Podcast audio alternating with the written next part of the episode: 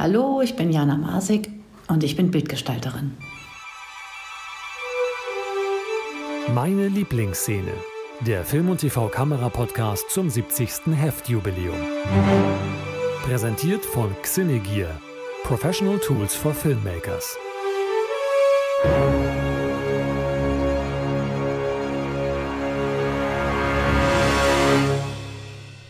Herzlich willkommen zum Podcast Meine Lieblingsszene vom Fachmagazin Film und TV Kamera zum 70. Heftjubiläum.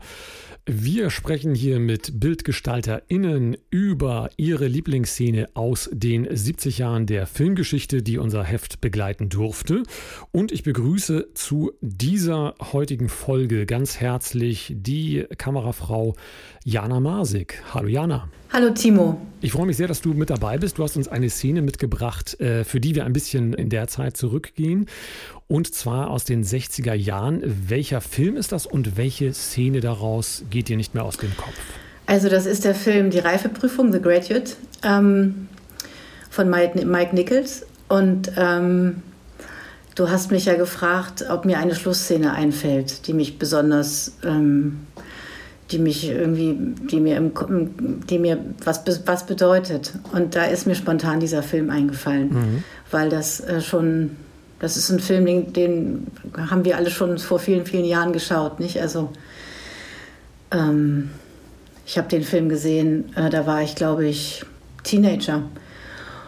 Und ähm, der Film hat mich schon damals wahnsinnig beeindruckt und ist mir bis heute eigentlich nicht aus dem Kopf gegangen, weil ich ähm, bestimmte Szenen so stark finde und besonders eben die Schlussszene. Kannst du sagen, was an der Szene so besonders ist? Ähm, es ist ja keine Szene, die jetzt mit äh, riesiger Technik aufwartet. Es ist eine sehr ikonische Szene, die auch häufig parodiert worden ist. Dustin Hoffman und äh, Catherine äh, Ross äh, fliehen aus dieser Kirche und steigen dann in den Bus. Ähm, was ist daran so besonders gemacht, dass dir diese Szene ähm, so, so in Erinnerung geblieben ist? Ja, also die, das ist, weil die, also das Ende des Filmes ist so besonders, weil ähm, das hat eine, eine irre Dynamik.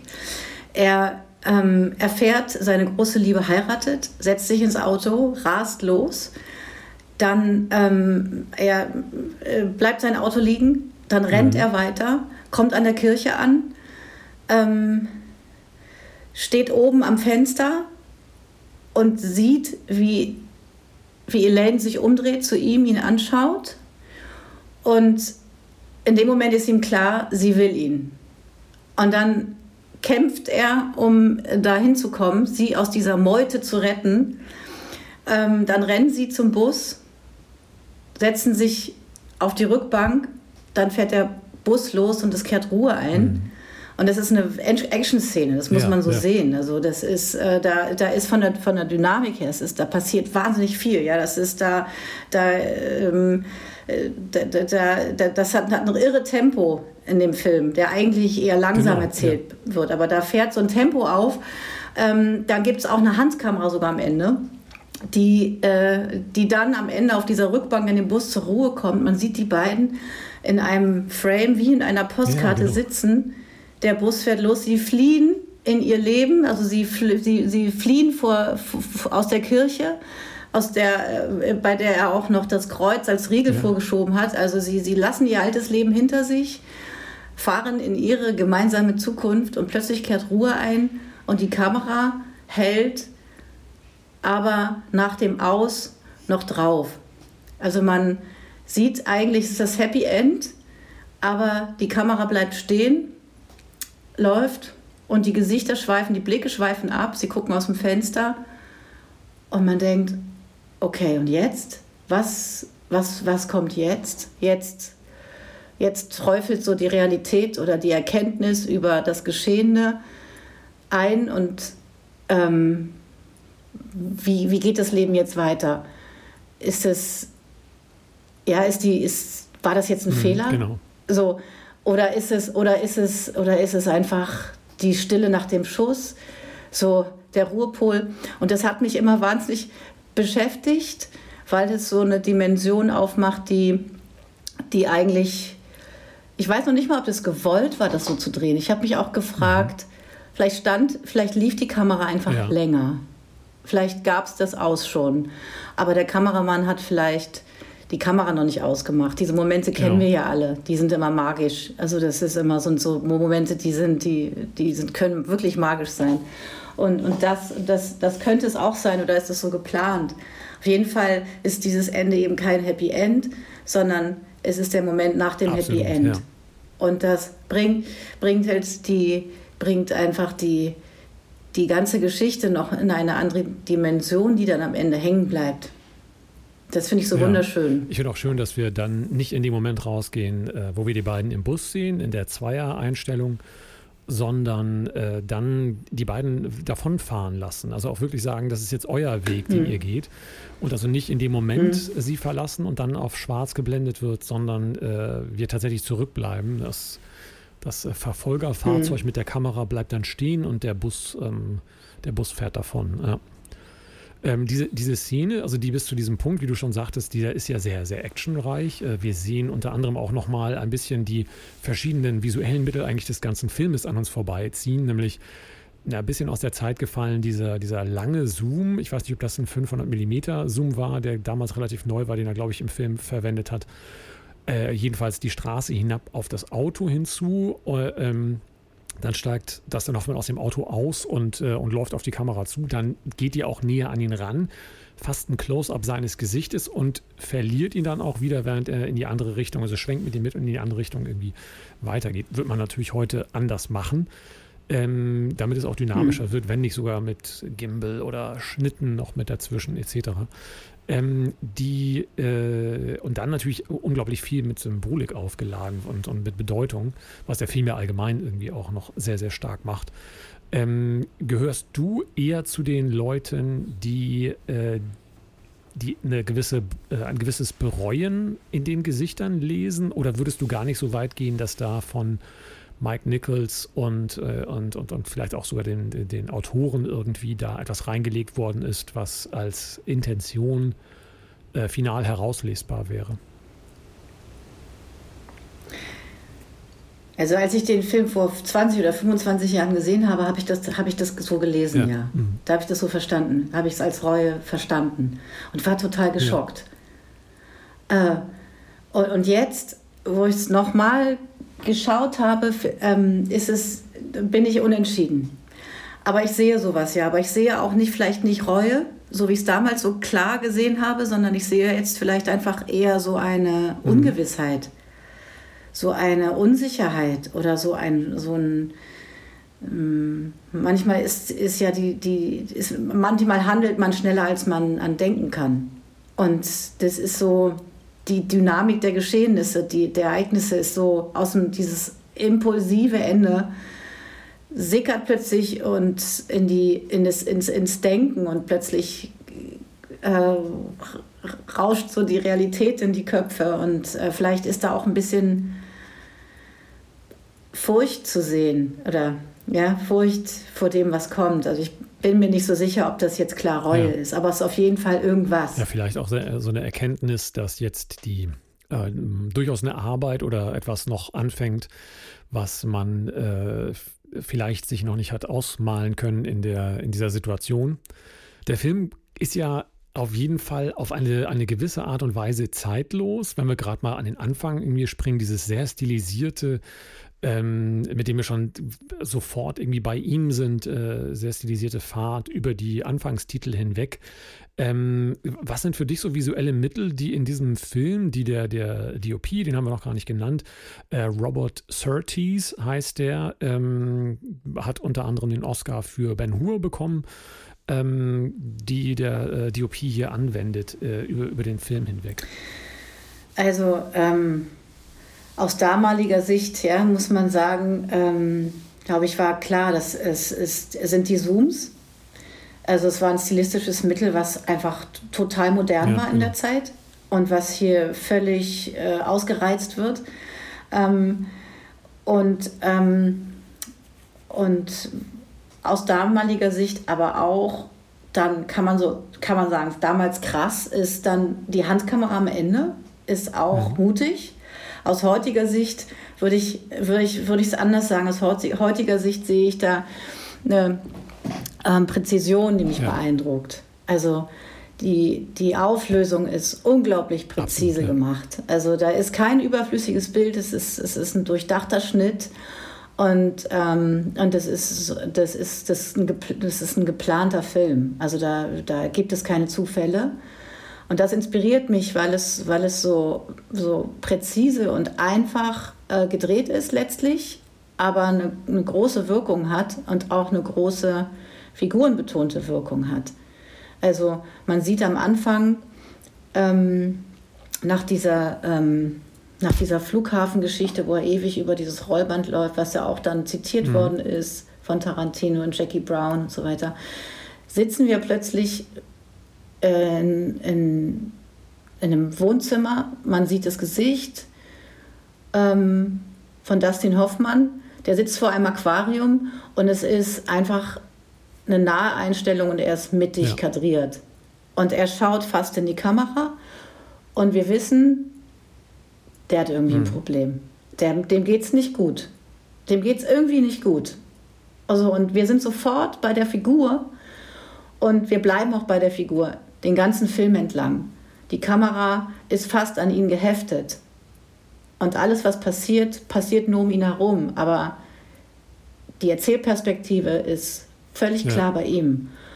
Und das, äh, und das, und das ähm, schafft eine große Nähe zur Figur. Und das interessiert mich grundsätzlich immer. Also ich mag halt Filme, die, äh, die in der Figuren spürbar mhm. sind. Und ich frage mich immer, wie, ja, wie, wie stelle ich, was mache ich mit der Kamera, um die Figuren zu erfassen und wie stelle ich, wie, ne, wie, was mache ich denn? Das ist, das ist ein Fokus, die, der in diesem Film ganz, ganz klar und präzise ist und das ist von Anfang bis zu Ende so. Und das macht sehr klar diese Erzählhaltung, dass auch das, was wir sehen, ähm, immer auch eine Metapher für das, was in seinem Kopf vorgeht. Was denkt er jetzt gerade, was fühlt er, ist.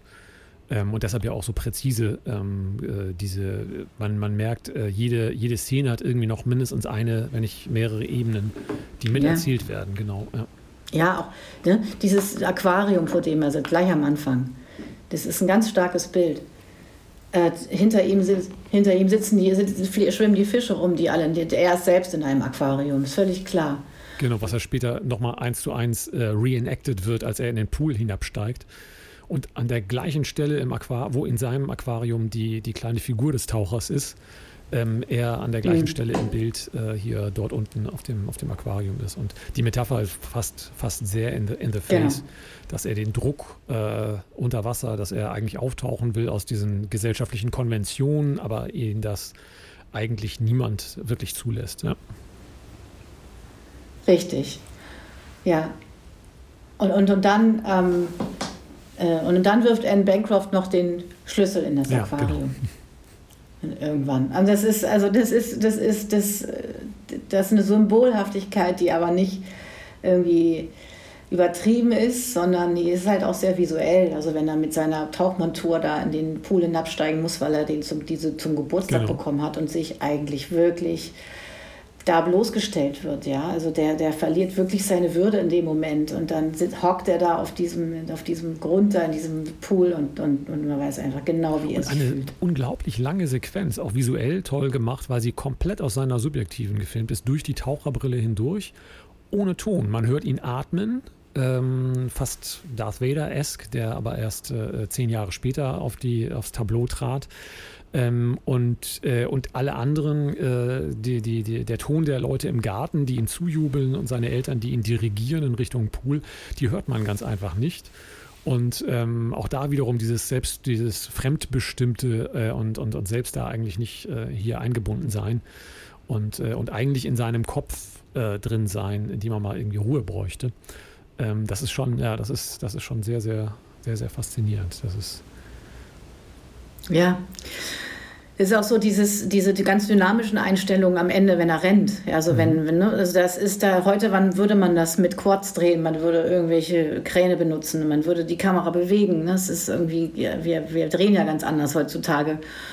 Und in dem Film ist es aber einfach nur eine lange Brennweite und ein Zoom und mhm. ein Schwenk und dann kommt eine stehende Einstellung. So und dadurch ist man aber nah bei der Figur, weil die Figur darf sich bewegen, die Kamera ja. aber nicht. Oder äh, ne, sie, die Kamera bewegt sich nur, also sie bewegt sich genau, sie, sie schwenkt eben nur oder sie steht, lässt, lässt die Figur sich bewegen. Und das finde ich, wenn ich es jetzt gucke, denke ich, hey, das ist, das ist einfach gut. Das kann man so machen. Es ist ein Mittel. Um, man muss nicht immer, äh, man, man, muss nicht immer alles auffahren. So, das finde ich ähm, ist gerade wichtig, weil, weil sich auch so viel ja, weil sich so viel gleicht, weil, weil, weil wenn man einfach nur noch überall irgendwie sich kreisende Gimbel sieht, dann ist es auch dann irgendwann langweilig. Absolut. Und, und hier tatsächlich äh, sich in den Szenen darauf zu konzentrieren, was ist wichtig und dann durchaus nicht einfache Setups. Äh, wenn das Gespräch nach dem ersten, ähm, nach dem ersten Annäherungsversuch von, von Mrs. Robinson, wo er nach unten läuft, an die Bar, hechtet, mehr oder weniger und dann kommt Mr. Robinson rein. Und das ist, ich weiß nicht, ob das eine Einstellung ist. Auf jeden Fall sind es äh, mehrere lange Einstellungen, während die dann miteinander sprechen, rübergehen in die andere Ecke des Zimmers. Und in der Ecke, dann haben wir eine Zweier, wo die beiden sich anschauen. Und wir wissen, dass, äh, äh, dass, dass, ähm, dass dann Hoffmann einfach nur raus möchte. Hinten im Hintergrund unscharf sehen mhm. wir die Tür, aber auch die Treppe. Und beides ist mhm. aufgeladen mit mhm. Bedeutung. Die, die äh, Tür bedeutet Flucht, er will hier raus. Ähm, und, äh, und, äh, und die Treppe bedeutet, dass auch Mrs. Robinson jederzeit wieder auf den Plan äh, treten kann. Und er weiß, zuletzt hat er sie nackt im Zimmer von Elaine gesehen. Das ist schon ähm, also unglaublich präzise, wie du schon sagtest, ähm, sehr geplant. Worauf kommt es an? Was ist exakt jetzt das, was wir brauchen? Ja. Und ich kann mir vorstellen, dass immer wieder die Fragen kamen, können ja. wir das auch in einer Einstellung hinkriegen? Ja, das, das, das sind ganz klassische filmerzählerische äh, Mittel. Oder es gibt auch zum Beispiel eine, ähm, äh, eine, eine Einstellung, die mir noch im Kopf geblieben ist von vorhin, ist die, der Moment, wo, wo Elaine erfährt, dass er eine Affäre mit ihrer ja. Mutter hatte, gibt es einen schärfen Zug auf sie, der eigentlich zu mhm. langsam ja. ist. Ja. Und dieses Mittel ist so einfach, aber so wirkungsvoll mhm. in dem Moment, sie können es nicht besser nicht machen. Also, und ähm, das, das finde ich so inspirierend und dadurch, dass der Film so zeitlos, dadurch so zeitlos wirkt, kann man sich fragen, ja gut, also äh, was, also was, was kann man eigentlich auch heute noch genauso übernehmen wie, wie vor 60, äh, Quatsch, wann ist der Film gedreht? Mitte der 60er. Ja. Also wie vor 50 Jahren. Ja. Und der Film hat auch inhaltlich was Zeitloses. Also der ist, äh, ne, das ist natürlich, muss man ihn sehen im, im Kontext mhm. der Zeit. Also als Folge, als, ähm, als, als Werk nach, nach der Phase der 50er Jahre, wo, wo, wo, wo das gesellschaftliche Leben an, an Biederkeit und, und äh, äh, nicht zu übertreffen war. Und plötzlich ähm, befreit sich die Gesellschaft auch natürlich auch filmisch und ähm, aber das, das thematisiert wird. Die, also die, die Gesellschaft wird ja, das gesellschaftliche Leben, der Druck, der sich ihm aufbaut, wird ja, wird ja in, dem, in dem Film ganz klar thematisiert. Und wenn man es auf heute überträgt und ich mir das so anschaue, was gerade mhm. so los ist, denke ich, ja, es ist eigentlich auch nicht so viel anders. Also es gibt natürlich völlig andere Themen, aber eigentlich kämpfen noch junge Leute mit denselben Fragen. Absolut, ja. Oder kreisen sich um dieselben Fragen und ähm, es ist nur eine andere, es ist nur ein anderer, anderer zeitlicher Kontext, aber letztlich, ähm, aber letztlich sind wir immer genau, genau da. Und dann interessiert mich dieser Film dann wieder. Ich denke, was, was erzählen wir denn eigentlich heute für Geschichten und was, was, was wollen wir eigentlich erzählen? Weil wir kreisen uns ja immer um die Frage, wie soll man leben? Genau, ja. Und dann wollen wir auch Geschichten erzählen. Und ähm, ähm, mich interessieren eigentlich immer die Filme, die sich um diese Frage kreisen. Und vor allem ist das eine, diese Konventionen darzustellen und auch den Druck darzustellen, der irgendwie von außen kommt. Aber wir brauchen immer jemanden, der da im Mittelpunkt steht. Auch in diesem Film richtig, richtig ähm, zentriert äh, im wahrsten Sinne des Wortes, äh, nämlich eine Figur, die interessant ist, dass wir mit ihr mitgehen. Und wie du schon sagtest, das, ähm, wie, was dich halt eben auch am meisten interessiert, was, was macht das mit der Figur? Wo sind wir bei der Figur, in der Erzählhaltung, aber halt eben auch mit der Kamera? Vielleicht sogar physisch oder ja. ähm, etc. Ja, das, das Gefühl der Leere mhm. und der, mhm. der Perspektivlosigkeit das ist ja so, also das sind ja die Themen von heute, die gerade junge Menschen ganz klar umtreibt gerade. Ja, die, äh, und, und, und das, das Gefühl der Leere und der, der, Perspektivlo der Perspektivlosigkeit oder der Ziellosigkeit zu beschreiben, filmisch, ist immer ja, spannend. Absolut. Weil man immer Wege finden muss, und, um das darzustellen, nicht nur über Text, sondern eben über Bilder. Und das ist hier, ähm, das ist hier eben so präzise gemacht worden mhm. in der Zeit. Würde dir spontan ein anderer Film einfallen, der, der diese, äh, diese Gefühle einer Figur auf äh, ebenso gute visuelle Weise, ähm, also dieses Gefühl der Leere und der, der Ziellosigkeit eingefangen hat? Ja, mir fällt ein Film ein, ähm, und zwar The Square von äh, Ruben Öst, äh, Östlund, ähm, wo auch eine Figur eine Reise mhm. macht. Und das ist ähnlich wie in The Graduate, inhaltlich. Es gibt eine, es ist auch eine männliche Figur in dem Fall, der macht eine, eine Heldenreise durch. Also erst am Anfang ist er, es ist, da geht es um, ne, um so, er ist so ein, ein Kunstkurator, ein sehr erfolgreicher Manager und dann wird er auf der Straße befallen und das plötzlich äh, kommt sein Leben, kriegt eine Wendung und er verändert, ne, er macht eine innere Reise durch und am Ende ist er ein anderer als ja. am Anfang. Am Ende hat er zu sich quasi seine, eigentlich seine eigentlich seine weibliche Seite entdeckt, in mhm. dem Fall. Das ist jetzt bei Graduate ein bisschen anders, da geht es eher darum, dass er sich findet und seine Kraft, in seine Kraft kommt und sich emanzipiert und sein, ne, sein, seine Position in der Gesellschaft irgendwie findet oder Selbstbewusstsein erlangt. Und mich interessieren solche Filme, wo Figuren ähm, eine, eine Entwicklung, eine Reise durchmachen, die ich, die ich menschlich nachvollziehen kann. Solche Filme interessieren mich auch visuell. Also weil, weil, ich, weil ich dann versuche, kann, suchen kann, dieser, dieser Figur und ihrem Zustand mhm. nahe zu kommen. Und ich finde Zustandsbeschreibungen filmisch immer spannend.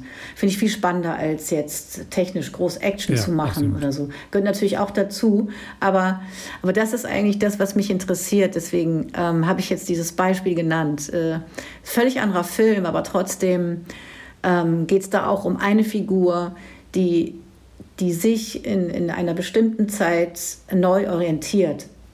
Und, ähm, und das ist eh so, finde ich, dass jetzt heutzutage so, so äh, Macho-Filme sind ja out. Also gibt es, finde ich, eher viele, viel weniger, sondern es geht eigentlich viel öfter um, um, um so eine äh, Heldenreise, die oder Heldinnenreise, die, äh, die also eine, eine, innere Wendung, eine innere äh, äh Entwicklung auch gestatten, die auch den Zuschauer völlig anders herausfordern. Ich finde es dann auch faszinierend, wenn es zum Beispiel für, ein, für einen Thriller genutzt wird. Wenn das tatsächlich in, dieser, in diesem kathartischen, was es dann ja auch hat, ähm, wie zum Beispiel bei, bei Morton Tildums ähm, Erstling äh, Headhunters oder Headhunter. Und ähm, wo ja auch der, der ähm, hier, äh, eigentlich erfolgreiche Geschäftsmann, der aber nebenher noch irgendwie ähm, äh, Bilder klaut, ähm, dann von seiner eigenen äh, hier Hybris eingeholt wird und die äh, und über die stolpert und dann auch einmal ganz am Boden bis zu dem Punkt, dass er seinen Tod vortäuscht, äh, hier ankommen muss, um dann auch seine, seine Familie, seine Frau wiederzufinden und, äh, und dann halt eben da, da wie der Phönix aus der Asche wieder erstehen kann. Wobei die Geschichte deutlich einfacher ist als die von The Square und auch deutlich stärker auf diesen, auf diesen äh, Thriller-Aspekt irgendwie setzt. Ähm, und wahnsinnig blutig, was ähm, jetzt durchaus weder in The Graduate noch in The Square irgendwie eine, eine, eine relevante Größe irgendwie darstellt. Ja. Ja, ja. The Square ist auch äh, filmisch eigentlich recht altmodisch. Also äh, der, der, der, der, die Kamera hat eine, eher eine Distanz. Also sie, sie mhm. ist eher, ähm, arbeitet mehr mit Plateaus oder, oder mit, mit einer distanzierten Kamera, die sehr zurückhaltend ist, aber dadurch hat man die Möglichkeit, die Figuren sich bewegen zu sehen. Und das finde ich spannend. Also ich bin da jetzt gar nicht so dogmatisch. Also, aber, aber äh, das, da liegt halt die Tiefe in der Einfachheit und das finde ich schön.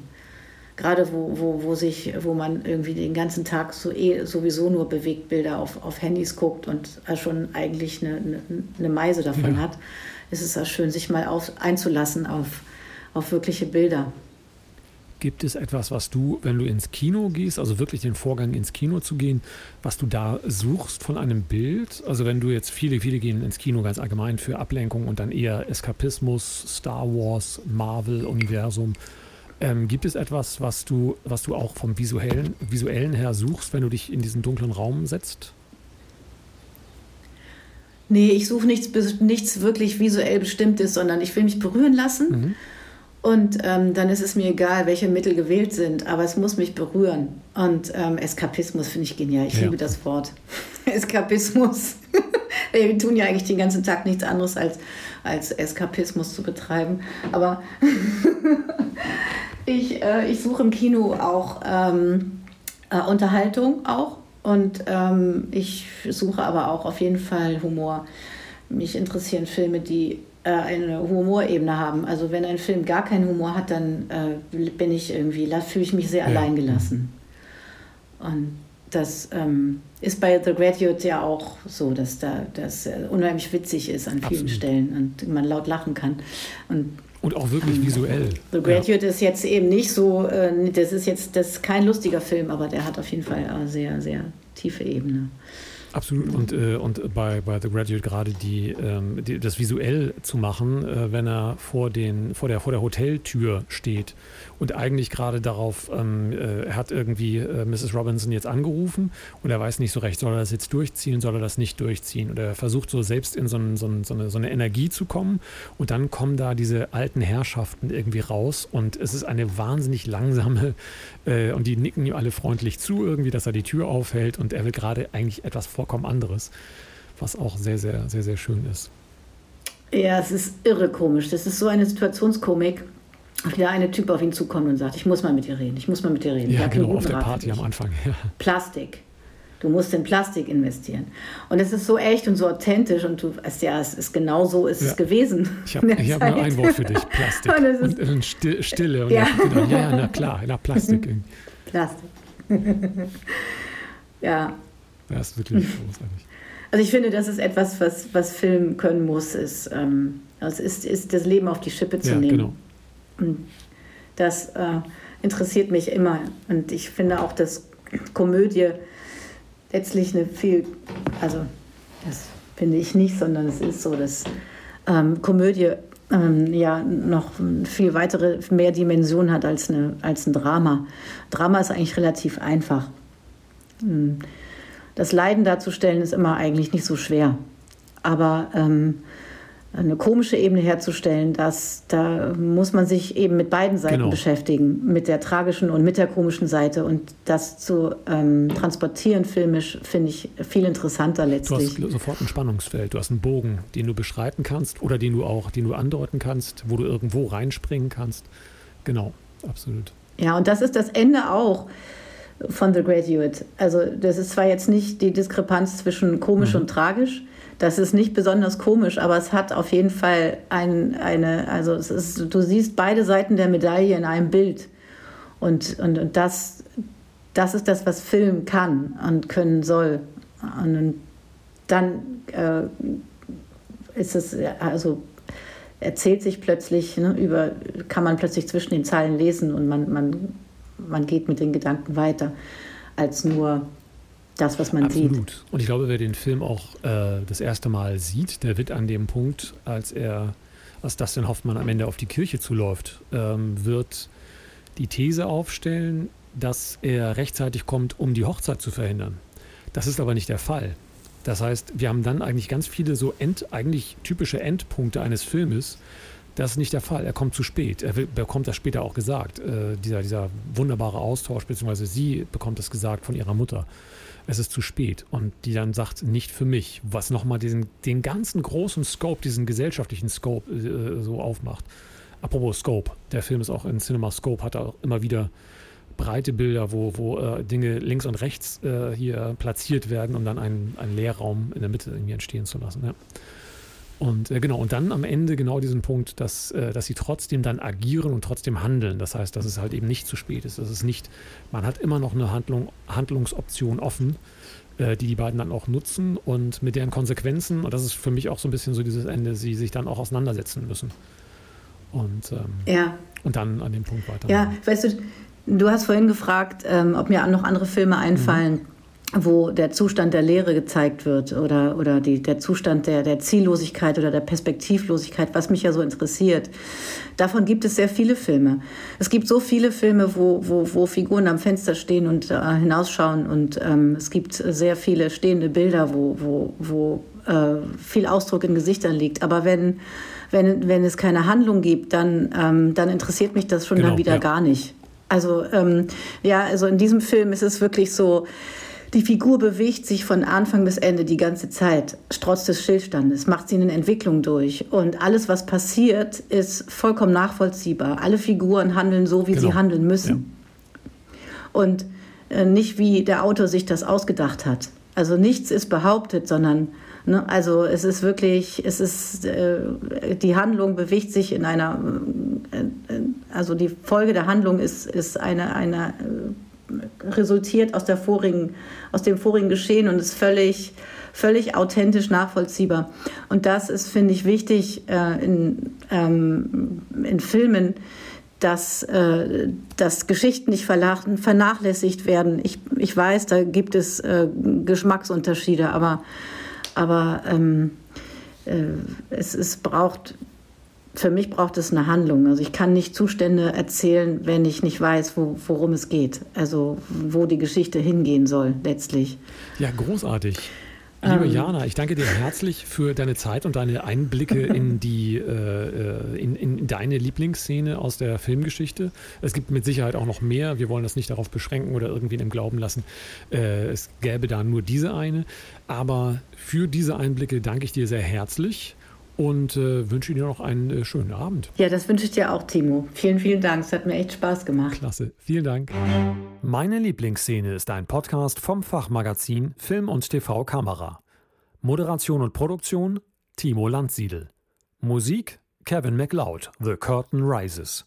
Wir bedanken uns herzlich für die Unterstützung bei unserem Sponsoren Xenegear. Professionelle Ausrüstung und Schulungen für Profi-Filmemacher. Mehr Informationen und die begleitende Reihe im Heft finden Sie unter film- und tvkamera.de.